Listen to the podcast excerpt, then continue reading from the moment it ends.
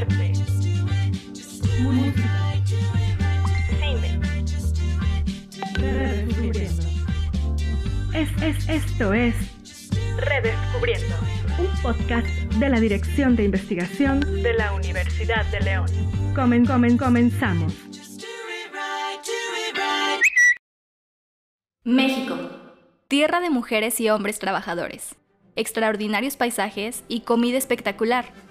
Un país que posee todo un poco, desde los desiertos en Sonora hasta las playas en Cancún. Lo picosito de unos chilaquiles y lo dulcecito de un pan de muerto. México, que pudo ser libre hace 212 años, después de la Guerra de Independencia. Su nombre proviene del náhuatl Metzli, que significa luna, y Sikli, que quiere decir ombligo o centro. Por lo tanto, México es el ombligo de la luna. Los mexicas fueron los que le llamaron así y después de la conquista española se conocía como Virreinato de la Nueva España, conservando México solo para la capital. Después de ser libre, se retomó el nombre y desde ese momento volvimos a tener una denominación que nos hace rememorar nuestras raíces.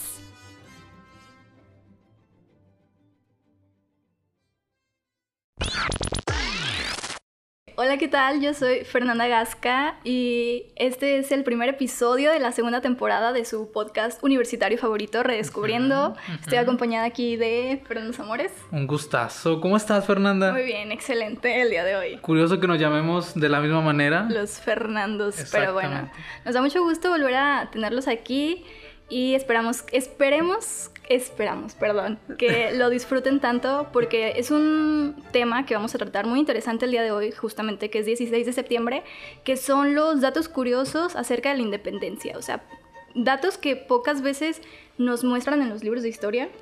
Entonces, para este tema tan interesante tenemos al licenciado César Meneses, que hoy nos acompaña. Un, Un gusto. Hola, jóvenes, ¿cómo están? Muy, buen día. ¿Cómo está usted? Muy bien, muchas gracias. Muchas gracias por la invitación y dispuesto a compartir un poquito de esos eh, datos o pasajes del movimiento insurgente este, de independencia que pocas veces leemos, conocemos o nos platican en la escolaridad primaria, secundaria o preparatoriana. A sus órdenes. Muchas gracias por la invitación. No, gracias por estar aquí acompañándonos. Eh, Más que nada, eh, licenciado César, bueno, César en esta ocasión, platíquenos un poco de, de, su carrera, de sus actividades, de su profesión. Sí, como no, muchas gracias. Yo soy abogado por profesión y catedrático profesor por convicción. Estoy dentro de la docencia ya desde hace 18 años ininterrumpidamente.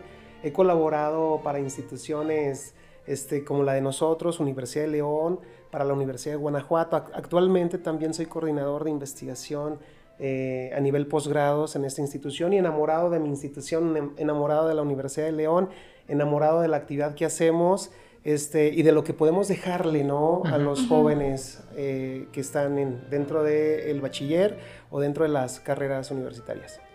Perfecto. Perfecto.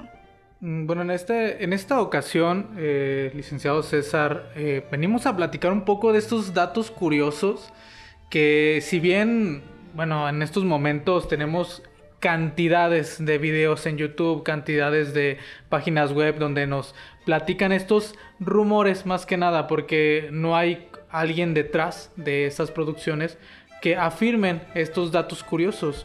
Entonces, eh, quisiéramos conocer eh, por parte de usted, que bueno, ya lleva bastante tiempo analizando estos, estos sucesos, ¿cómo fue... Eh, la preparación o si tiene contemplado usted hasta el momento la información de cómo se fue preparando eh, este Día de la Independencia, este movimiento. movimiento que sí, claro. Es, es, muy particular cómo nace el movimiento insurrecto para lograr nuestra independencia. Este, hay varias teorías de las cuales podemos determinar con más certeza algunas más que otras. Eh, la que está más cerca a la realidad es que efectivamente nos estábamos cansando de las vejaciones o del yugo que imponía el Estado ibérico, los españoles, hacia con los oriundos nativos de nuestro país.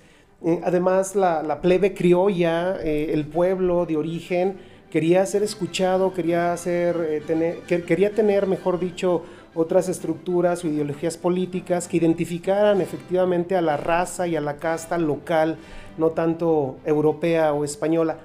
Existían un sinfín de castas con la conquista de los españoles, existieron un sinfín de castas, pero no nos daban identidad los criollos, los mestizos, los castizos, los jíbaros, este, los mulatos, Dentro de esas mezclas se llevaron a cabo otras castas, salta para atrás, había una casta, una raza que se llamaba así, no te entiendo, había otra raza que se llamaba así, tente en el aire, había otra combinación de ciertas razas que sacaban como consecuencia esas estructuras.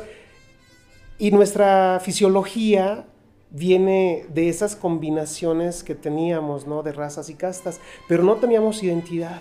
Es por ello que se empezó a fraguar un movimiento este, que estaba programado para cierta fecha, vamos a ponerle ya tiempos, estaba programado el movimiento para que estallara o iniciara el primero de octubre de 1810. Este, el movimiento lo comenzó de origen este, el general Allende junto con el cura don Miguel Hidalgo, don, este, doña José Ortiz de Domínguez, el apellido de Domínguez era el apellido que le tocaba por ser esposa de don Miguel Domínguez, que era corregidor del estado de Querétaro. todas las reuniones se llevaban a cabo aquí en Guanajuato y en Querétaro, pero muy secretamente. Se abrió este, la audiencia, le comentaron al primer tambor que existía aquí en el estado de Guanajuato dentro de esta banda de guerra estatal de nombre Juan Garrido y Juan Garrido pues rajó, Juan Garrido chismeó que se estaba llevando a cabo una planificación, una confabulación en contra de este, las autoridades españolas. Sorprendieron el movimiento y lo tuvieron que adelantar. De estar programado para el primero de octubre de ese año 1810, pues lo adelantaron porque ya las autoridades se habían dado cuenta lo adelantaron para el día 15, para el 15 de septiembre de ese mismo, de ese mismo año. Y, por ejemplo, bueno, una cosa eh, me salta en esos momentos. ¿Cree que si el movimiento se hubiera llevado a cabo el primero de octubre, realmente hubiera sido lo mismo? Porque, bueno, también eh, el movimiento surge por esta desesperación de ya actuar.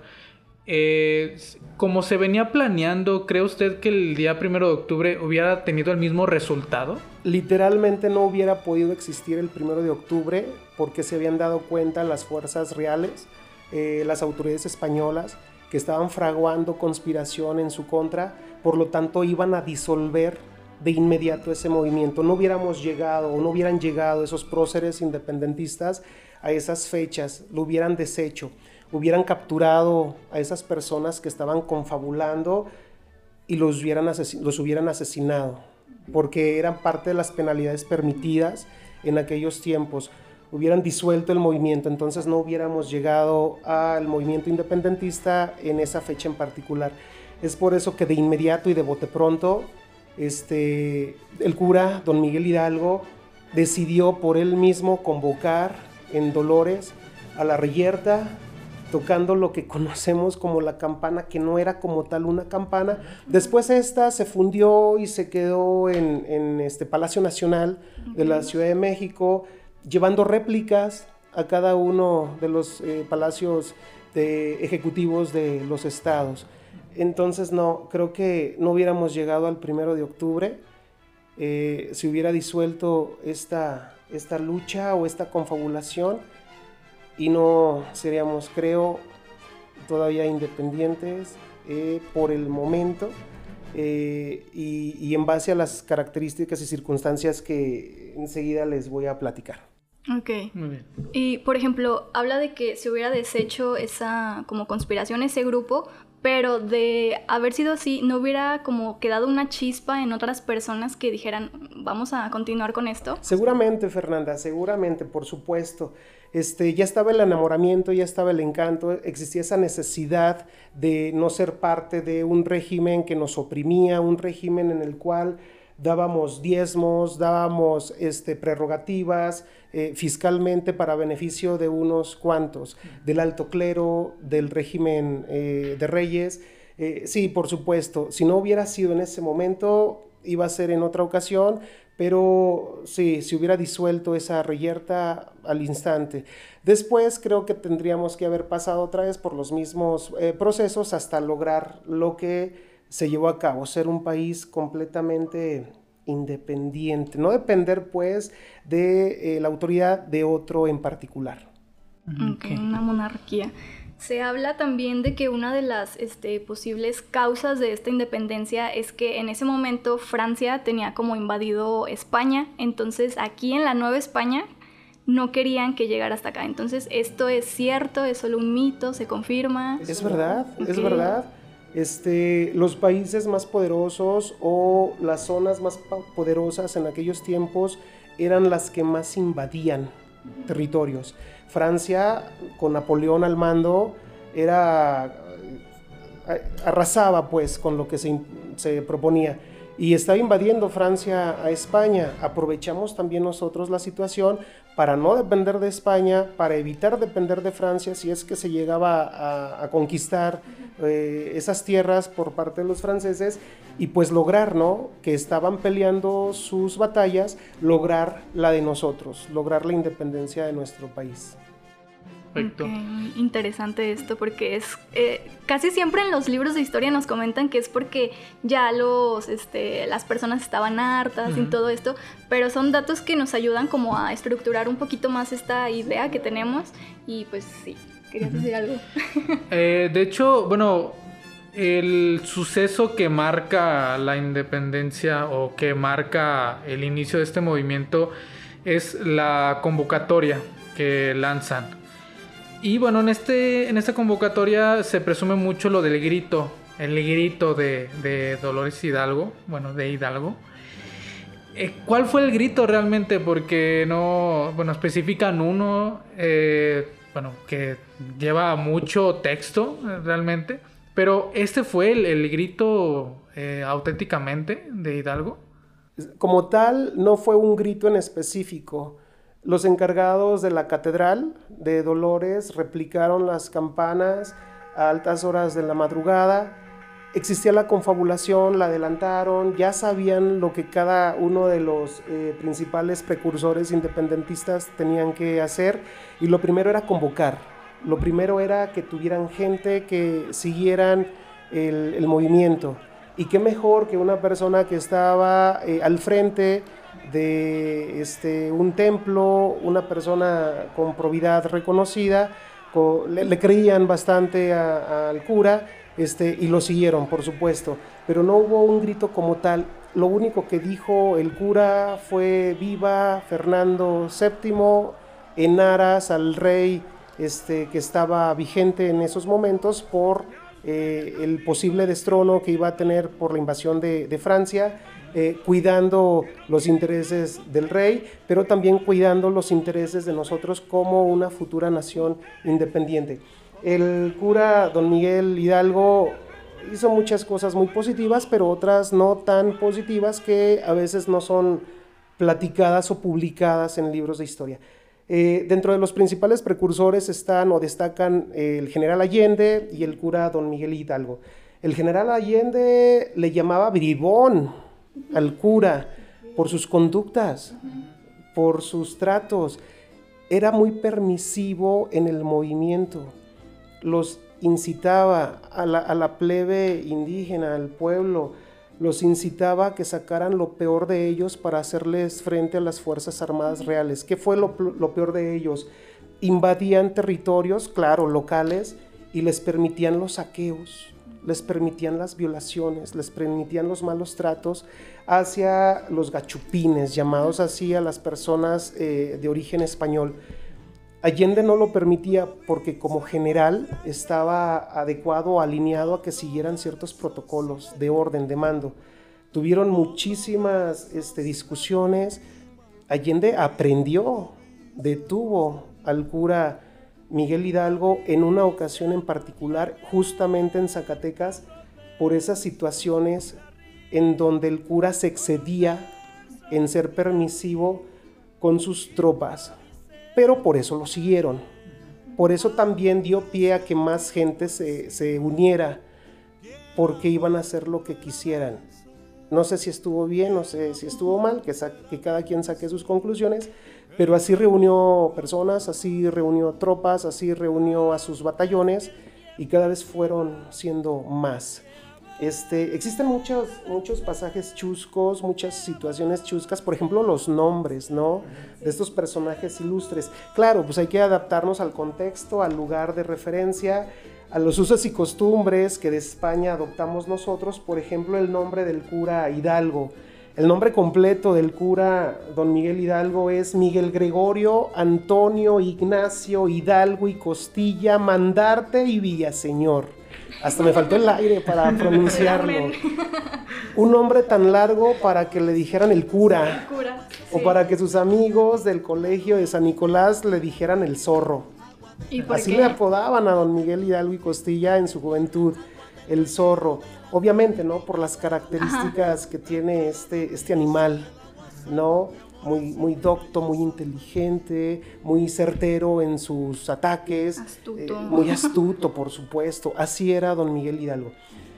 Don, a don Miguel nos lo venden o, nos lo pintan en las láminas, en, los blogs eh, de medios electrónicos, con una imagen, pues como que ya muy viejito, ¿no? Como que si fuera el abuelito de la patria, no, no estaba tan viejito. Este, tenía 57 años en esos momentos y parecía de mayor edad. Eh, don Miguel Hidalgo tenía un vicio muy grande, las mujeres y la baraja. Le gustaba mucho jugar baraja. Fíjense que cuando terminó sus estudios este, en Valladolid, eh, el cabildo de la catedral lo financió con dinero para que siguiera su doctorado en teología en la Ciudad de México. No pudo suceder en ese momento porque antes de irse a la Ciudad de México se encontró unos amigos, jugó baraja y ¿qué creen? Perdió toda su lana. todo lo que le había dado el cabildo, todo lo que había recolectado el cabildo de la catedral de Dolores, la perdió jugando, jugando baraja, ¿no? Después del movimiento y la intervención que tuvo don Miguel Hidalgo, que fue muy propia, fue muy docta, este, pues tuvo también un final un final catastrófico, un final de fusilamiento, un final donde cercenaron su cuerpo, su cabeza la cortaron, la enjaularon y la mandaron a la plaza principal de este, una de las plazas principales de la ciudad de Guanajuato capital, a la Lóndiga de Granaditas, y ahí la exhibieron como elemento indispensable o indiscutible de que el movimiento estaba caducando, de que a las personas que estuvieran en contra de las autoridades virreinales les iba a pasar lo mismo, iba, iba a correr con la misma suerte. Antes de que lo mm, fusilaran, eh, le permitieron confesarse estaría muy padre saber, ¿no? Lo que los pecadillos o las cosas que le platicaron al, sacerdote que, lo escuchó, ¿no? Y agradeció de alguna manera a las personas que lo estaban vigilando en su estancia en prisión. Eh, lo vigilaba un cabo de apellido Ortega y un español de nombre Melchor Guaspe tuvo tiempo antes de ser fusilado de componerle o de hacerles unos versos, si me permiten, este, voy a dar lectura así literal, son muy breves, son muy breves.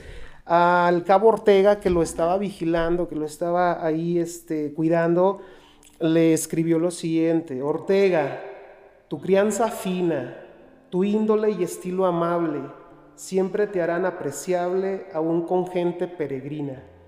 Tiene protección divina la piedad que has ejercido con un pobre desvalido que mañana va a morir y no puede retribuir ningún favor recibido.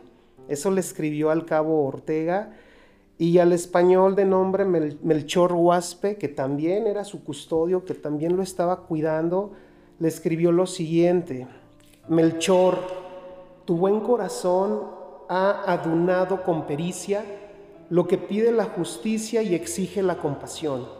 Das consuelo al desvalido en cuanto te es permitido. Partes el postre con él y agradecido Miguel, te da las gracias rendido. Bueno, pues fueron pequeños este, versos que les compuso a sus celadores, ¿no? a sus vigilantes, que esto pues no lo encontramos en cualquier tipo de texto oficial ni dentro de algunos especializados. Este, fusilado este personaje, el zorro, eh, don Miguel Hidalgo y Costilla, tomó el, el mando del movimiento otro gran personaje, don José María Morelos y Pavón. Hay algo que es falso, ¿eh? Es falso esto que voy a decir, pero se corrió como pólvora. Dicen, pero repito, ¿eh? es falso. Es falso. Pero dicen que Napoleón Bonaparte llegó a manifestar, conociendo eh, la trascendencia de Morelos, dijo Napoleón, denme tres Morelos y conquistó al mundo. O sea, ah, imagínense lo que significaba Morelos. Siendo Morelos cura, ¿eh? Siendo Morelos, Morelos dedicado a los hábitos, la prestancia, este, la endereza para una lucha insurgente, que su destino también, él sabía cómo iba a terminar, también fusilado. Cuando matan o asesinan a Morelos, también, ¿no? Como en ese tiempo estaba determinado, lo iban a mutilar, pero abogaron por él y no, no cercenaron su cuerpo. Sí lo mataron, pero ya no se iba a dar cuenta de que le querían cortar la mano derecha donde traía algunos anillos y enviarla al sur, porque ahí estaban, donde, estaba más fuerte Morelos era al sur de, de lo que hoy es nuestra república. Y le iban a cortar también la cabeza para exponerla en la Ciudad de México, no en la Lóndiga de Granaditas, donde yacía una vez expuesta la cabeza de Hidalgo, para que también supieran los que se estaban sublevando la suerte que iban a correr al hacerlo. Eh, cuando le dictaron la sentencia a Morelos fue muy particular porque no se inmutó, no hizo ninguna reacción en él. Fueron dos tipos de condenas o sentencias las que recibió Morelos.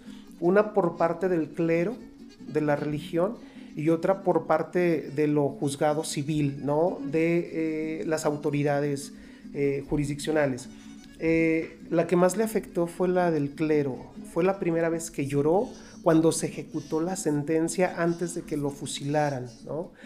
La sanción civil de autoridad fue que muera como eh, traidor a la patria, fusilado a doble ráfaga y por la espalda, vendado de los ojos. Él pidió que no, que no lo vendaran, él pidió estar de frente a la metralla porque fue así, siempre dando el pecho a, las balas. Pero cuando lloró Morelos fue cuando le leyeron su sentencia. Este, lo juzgaron clericalmente el 27 de noviembre de 1815. Los sacerdotes lo llamaron eh, sacerdote rebelde, lo llamaron hereje, lo llamaron fanático, lo llamaron enemigo de Dios. Eh, no, no, causó agravio todavía en él. Eh, lo pusieron de rodillas y con una vara lo castigaron severamente en la espalda, lo azotaron muy, muy fuerte. Tampoco lo inmutó porque él eso lo consideró como un símbolo de penitencia no reaccionó, ni gritó, ni, alarido hizo. Eh, de alguna manera, pues es que eran las leyes, ¿no? De, aquellas, de aquellos tiempos. Y pues bueno, él sabía, ¿no? Todo lo que traerá consigo darnos, darnos libertad de alguna, o, participar dentro de este movimiento que a la postre nos daría libertad. Eh, lo vistieron con sus hábitos de, de padre, de cura, de sacerdote. Le leyeron la sentencia. Y una vez que terminaron de leerles la sentencia, lo despojaron de cada uno de sus ropajes. Y al final, cuando quedó semidesnudo, llamaron a un verdugo. Él iba con un cuchillo. Con ese cuchillo... no pinta bien. con ese cuchillo le, le raspó el verdugo las yemas de los dedos algo simbólico, ¿verdad? Muy, muy simbólico. Este, quitarle el ropaje de cura era decirle que él ya no tenía los hábitos. Era decirle claro, ¿verdad? Era decirle, tú estás fuera del círculo o del ejercicio de la labor. Y limarle los dedos de las yemas de cada, una, cada uno de los dedos de las manos era hacerle saber que querían que no tuviera él en su cuerpo ninguna parte de las, de las hostias que, que representaban el cuerpo de Dios. Entonces eso fue lo que lo, lo, castigó, lo puso mal y fue la única vez que dicen lloró Morelos cuando le hicieron... Qué triste, qué interesante. Falleció fusilado el 27 de diciembre de ese mismo, de ese mismo año, de 1815. Otro ejemplo de un hombre largo que también después lo conocemos, la conocemos más bien con su apodo, es la de doña María Ignacia Rodríguez de Velasco y Osorio Barba, Esta señora tuvo también mucha injerencia en el movimiento, eh, le decían la güera, tanto nombre para que le dijeran la güera Rodríguez, ¿no? Esta señora a cambio de plata, a cambio de lana, les eh, proveía parque, armamento, fusiles, eh, balas al movimiento.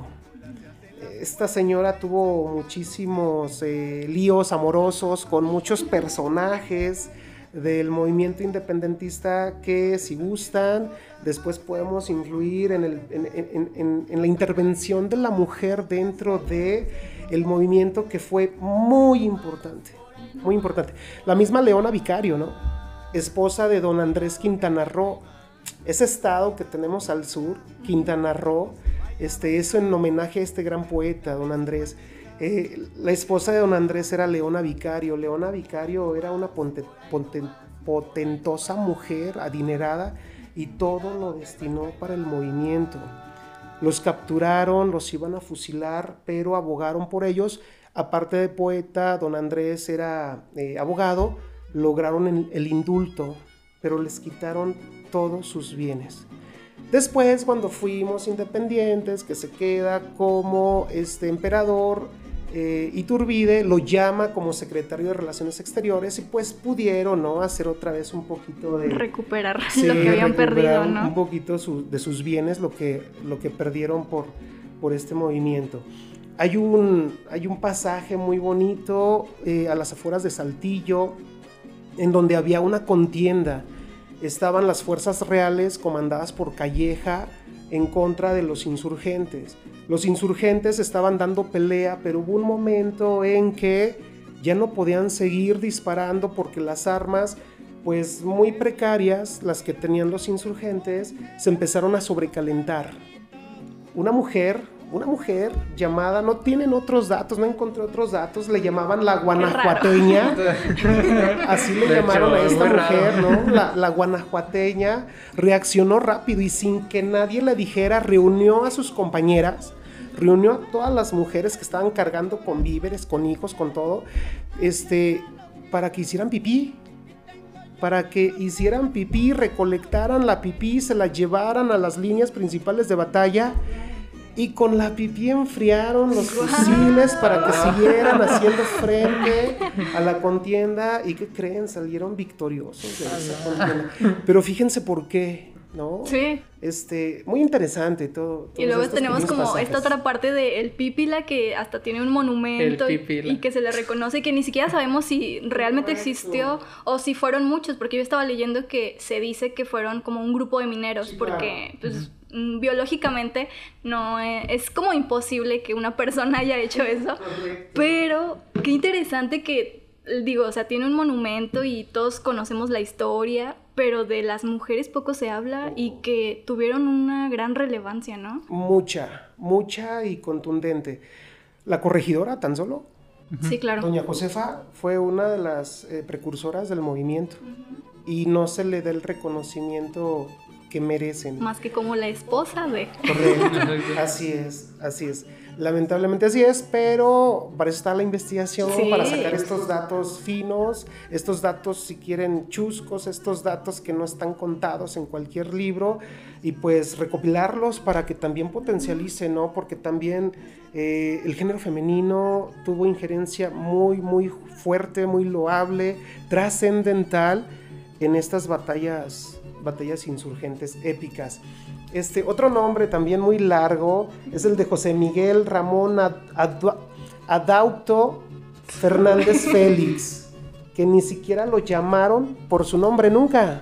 es mejor conocido como Guadalupe Victoria. Ok. Primer presidente después de nuestra independencia 1824 a 1829. Obviamente, estratégicamente se puso ese nombre por la Virgen de Guadalupe y por la victoria conferida en esta, en esta lucha independentista. El símbolo, ¿no? sí, claro, por supuesto. Pues incluso, ¿no? El cura don Miguel Hidalgo, lo primero que tomó de la catedral que él comandaba eh, fue un estandarte de la Virgen, lo puso en unos este, palos y lo tomó como lábaro para eh, incitar, ¿no? Que los este, indios eh, lucharan y pelearan por lo que creían en contra de lo que les vendió eh, las Fuerzas Armadas realistas. Por eso decidimos, yo creo, comenzar la reyerta. Incluso se hablaba, bueno, yo había leído que es un mito que Em, se decía en ese entonces que la Virgen se le había aparecido a don Miguel Hidalgo como para hablarle y así, ¿no? Pero que realmente lo que él había visto es que ya este, unas personas ya traían como la Virgen y, de ahí se agarró. Pues es parte de ese pensamiento mágico, ¿no? de los que muchos creemos, otros no tanto. Pero no, no se le apareció no ni se le. Sí, eso no, no, no fue cierto. Él, él estratégicamente tomó este como, como estandarte la imagen de la guadalupana, pues para movernos, ¿no? Trasciende, son, son cosas que, que mueven, ¿no? La fe, la fe de las personas mueve mucho. Y más en los mexicanos. Claro, muy arraigada, ¿verdad? Por supuesto. Este, poco después, ya cuando se lleva a cabo eh, el movimiento, pues imagínense, duró casi 11 años, este, hubo una cuestión por la cual somos verdaderamente independientes. Podemos decir, ¿no? Bueno, pues gracias a los insurgentes, gracias al movimiento, gracias a esas personas que dieron la vida, ¿no? Claro, por supuesto, porque nosotros hoy gocemos y disfrutemos de estos derechos libertarios que, que tenemos y que adquirimos como país, como nación y como, como población dentro de este país. Este, pero pues hay otras verdades, ¿eh? hay, otras, hay otras teorías. Este, y, somos independientes por un personaje en particular de nombre Matías Monteagudo. ¿Habían oído hablar antes de don Matías Monteagudo? En ningún momento. La verdad era es que alto, era, era, un alto jerarca de la iglesia, del clero alto. Él tenía injerencia con los virreyes, ¿no? Que eran los portavoces de los reyes en la Nueva España. Fíjense que en el puerto de Cádiz, un lugar muy bonito, estaba este, ahí cocinándose una nueva constitución. Ahí estaba el poder legislativo de España. Ahí se estaba llevando una constitución que iba a tener vigencia para el pueblo español. Nosotros éramos parte de ese pueblo español, la Nueva España. Lo que se impusiera en esa constitución iba a repercutir también como norma máxima para nosotros. ¿Qué se establecía en esa constitución? Se establecía que se iba a suprimir el diezmo, se establecía que iba a desaparecer la Inquisición, se establecía que los bienes del clero parte, no todo, parte de los bienes del clero iban a pasar a la realeza, iban a pasar a la corona, o sea, se los iba a adjudicar el rey. Por lo tanto, les estaban quitando poder a la iglesia. Iban a perder casi todo estaba fraguándose el movimiento, ¿no? Entonces, eh, inteligentemente, Matías Monteagudo habló con otros jerarcas del clero aquí en, nuestra, en nuestro país, en la Nueva España, habló con personas muy pudientes económicamente y mandaron llamar a Iturbide y le dijeron, Busca a Vicente Guerrero, que es el único insurgente que queda. Anda escondido, anda escondido en, la zona alta de Veracruz, en, en, las montañas, en las selvas de nuestras regiones. No quiere bajar porque cuando lo aprendan lo van a fusilar, lo van a matar. Pero ve, Iturbide, búscalo y dile que nos ganaron. Dile que nos rendimos como pueblo español, vamos a ser independientes a los regímenes que se llevan a cabo en España. ¿Y por qué hicieron eso? Pues para ser un pueblo independiente, las normas jurídicas de España que rigen España, no a nosotros, por lo tanto, no tiene que ver con nuestro pueblo, que el clero termine con sus privilegios, que sean parte considerable de sus bienes, que se suprima el diezmo, entonces firmen el pacto, llévenlo a cabo. Iturbide busca a Vicente Guerrero, se dan un abrazo en Acactempan, el, el famoso abrazo en Acactempan, que no pudo haber sido un abrazo porque Guerrero no tenía un brazo, se lo había mutilado de un cañonazo, estaba limpiando Medio un, cañón y se cercenó un brazo completo, pero bueno, es una ah. cosa chusca. Este sí se llevó a cabo el, el abrazo, el acuerdo, entra el ejército trigarante, trigarante porque es de tres garantías, este, victorioso a la Ciudad de México y por esa razón verdaderamente fuimos independientes. Ya no había este, insurgentes, el movimiento estaba aniquilado, literalmente aniquilado. Los pocos que había se estaban escondiendo para no salir jamás, que no supieran de ellos porque los iban a asesinar. Llega Matías Monteagudo, se cocinaba esta constitución, afectaba a la iglesia, nos separamos. Nos separamos de España, fuimos pueblo independiente, como pueblo independiente somos soberanos, somos autónomos, nos autorregimos, por lo tanto que aquellas normas españolas no rijan acá. No nos van a afectar. Nos conservamos nuestros bienes. Esa es la razón por la cual fuimos independientes. No, porque realmente, no, no como nos, o sea, una parte. Inició el movimiento con esa ideología, no tenía futuro, no tenía esperanza. Después de 11 años, jóvenes, 11 años de reyertas, 11 años de derramamiento de sangre, 11 años de fuertes inversiones para conseguir gente, para conseguir alojos, para conseguir alimentos, para conseguir municiones, para conseguir cañones, para conseguir herreros que hicieran las armas que iban faltando. Era desgastante completamente, estábamos perdidos. Pero llega el clero y convirtió esa ideología de ser independiente en una realidad. Entonces, de alguna manera les tenemos que agradecer. Fue por temas de poder, más que nada, ¿no? Sí. Pues Es, como, digamos que esta lucha no se fue por la vía eh, podemos decirlo, la vía social, podemos decirlo como la vía... No se desarrolló completamente solo por esa vía, sino que había más intereses. Pero en todo, o sea, como en todo siempre hay intereses ocultos. Entonces... La ideología se siguió manteniendo. ideología, por ejemplo, que vemos hoy en día trascendiendo, ¿no? En algunos recintos conmemorativos muy importantes. Perdón. Por ejemplo, este, querían que desistiera Guerrero del movimiento. Eh, las autoridades virreinales hablaron con el papá de, don, de, Vicente Guerrero. Eh, el señor, eh, el papá de Vicente Guerrero, ubicó a su hijo, fue con él y le dijo, ¿no? Si aceptas este, los beneficios que te dan las autoridades españolas, te van a dar bienes, te van a respetar tu rango dentro del ejército, vas a ser general, vas a ser indultado, no van a perseguirte ni a ti ni a nosotros como familia, no te va a pasar absolutamente nada, vas a vivir muy cómodo, renuncia por favor a la lucha. Y Vicente Guerrero, hijo, le comentó a sus soldados, los llamó y les los reunió y les dijo, así como la película de 300, ¿no? Así que, a ver, vengan soldados, vengan para acá les dice, ven a este anciano respetable, a su padre, ¿no? Es mi padre. Viene a ofrecerme empleos, recompensas, en nombre de los españoles. Yo lo respeto siempre, pero querido y amado padre, para mí la patria es primero. Y esa frase, ese apotegma, lo tenemos escrito con letras de oro en el Congreso de la Unión, en la Cámara Alta, en la Cámara de Diputados, en la Cámara Baja, en la, perdón, en la Cámara Alta, Cámara de Senadores, en la Cámara Baja, Cámara de, Diputados, con letras de oro para que nunca se nos olvide, sobre todo esas personas que tienen un cargo específico público que trascienden la vida de cada uno de nosotros, senadores y diputados, que no se les olvide que la patria, independientemente de cualquier interés, es primero.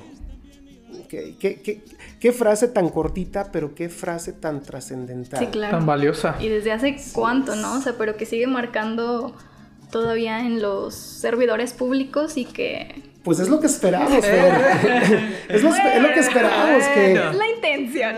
sí, es lo, lo, que esperamos, que el servidor público, que los diputados, que los senadores, que los congresistas, de verdad determinen que eso para ellos es primero, no sus intereses, no los intereses de la bancada, no los intereses de unos cuantos, que sean los intereses de todos nosotros como pueblo, como nación.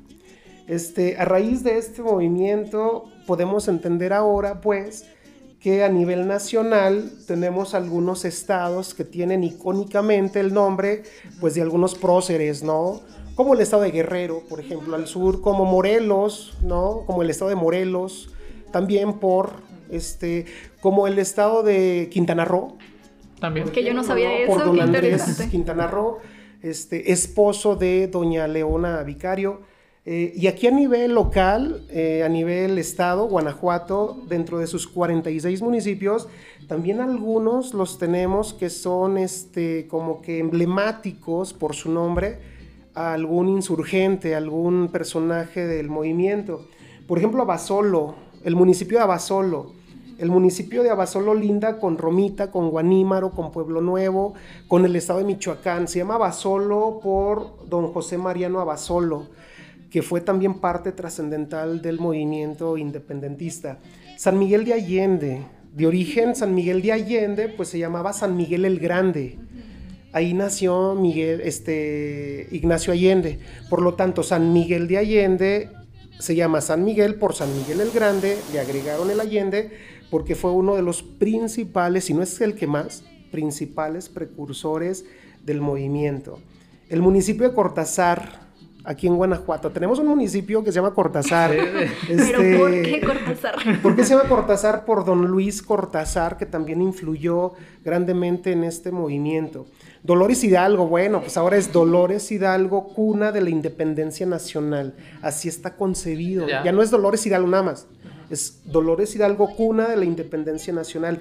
Ahí fue construida la parroquia de Nuestra Señora de los Dolores y le agregaron el Hidalgo, este, pues por el cura, ¿no? Por el movimiento que ahí nació, lo, lo que hoy conocemos y que ya estamos platicando.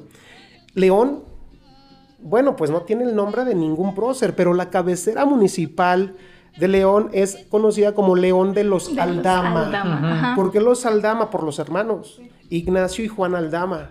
No nacieron aquí, ellos nacieron este, en otro lugar, también en el estado de Guanajuato, pero hicieron mucho y se consagraron aquí y por eso les conocemos como León de los Aldama. Y San José Iturbide, por ejemplo, ¿no? Se llama así este municipio por el santo patrono, San José, y por este, Agustín de Iturbide. Pasó, se alojó ahí un par de noches, quedó, la, quedó el antecedente y pues bueno, le, le llamaron así al, municipio. Este, pues es la razón, muchachos, ciertas cosas chuscas, ciertas cosas que a lo mejor conocíamos, a lo mejor no las conocíamos, y pues que sería interminable, ¿eh? Que complementan, ¿no? O sea, platicar acerca que conocemos algunas cosas, pero todo esto que poco se cuenta es este para seguir nutriéndonos y más en estas fechas que y pues sí todo lo que se resalta no el patriotismo. Así es. hay que conmemorarlo y conmemorarlo como se debe eh, agradecer y darle la importancia ¿no? a esos, esas personas que sabían que iniciando el movimiento iban a terminar de verdad muy, muy mal, pero que alguien, ¿no? alguien lo debería de iniciar. Y de verdad que sí, agradecerles a, a todas esas personas que su sangre, este, que su libertad, que su sacrificio nos dio la autonomía, la soberanía que requeríamos como una nación independiente. Así es. Y bueno, en este, en este momento eh, vamos a, a, despedirnos. Eh, maestro César, licenciado César Meneses. César, soy César. César, soy César, César, Muchas gracias. Eh, bueno, de mi parte son la mayoría datos que en su momento no tenía presente. El tema de los estados, sabía sobre algunos nombres de los estados, pero no principalmente quiénes eran estas personas. Eh, y bueno, ya como lo comentaba, estos datos son muy importantes porque más que nada el primer acercamiento que tenemos hacia estos datos que nos ofrecen de la independencia son a través de libros de texto, a través de, escritos Pero bueno, estas curiosidades eh, que bien fueron investigándose a lo largo de los años, pues bueno, a través de lo que hoy nos trajo, eh, hemos aprendido mucho, bastante de ellos. Así que le agradezco mucho su presencia, César. Al contrario, estoy para servirles. Muchas, gracias. Y esperamos que nuestros oyentes se sigan interesando por eh, descubrir más datos, porque no es todo lo que hay, pero es un tema muy vasto. Entonces esperamos que les haya gustado y gracias por acompañarnos. Y pues que pasen buena noche, buen día, buena tarde. sí, tal vez en la madrugada lo estén escuchando. Sí, sí, sí. Es bueno oír podcast. Entonces, bueno, esperamos este, que en el siguiente episodio también estén muy emocionados como nosotros de acompañarlos. ¡Wow! Recordemos que es la segunda temporada y bueno, nos despedimos. Yo soy Fernanda Gasca. Yo soy Fernando Zamores y hasta la próxima. Gracias. Muchas gracias.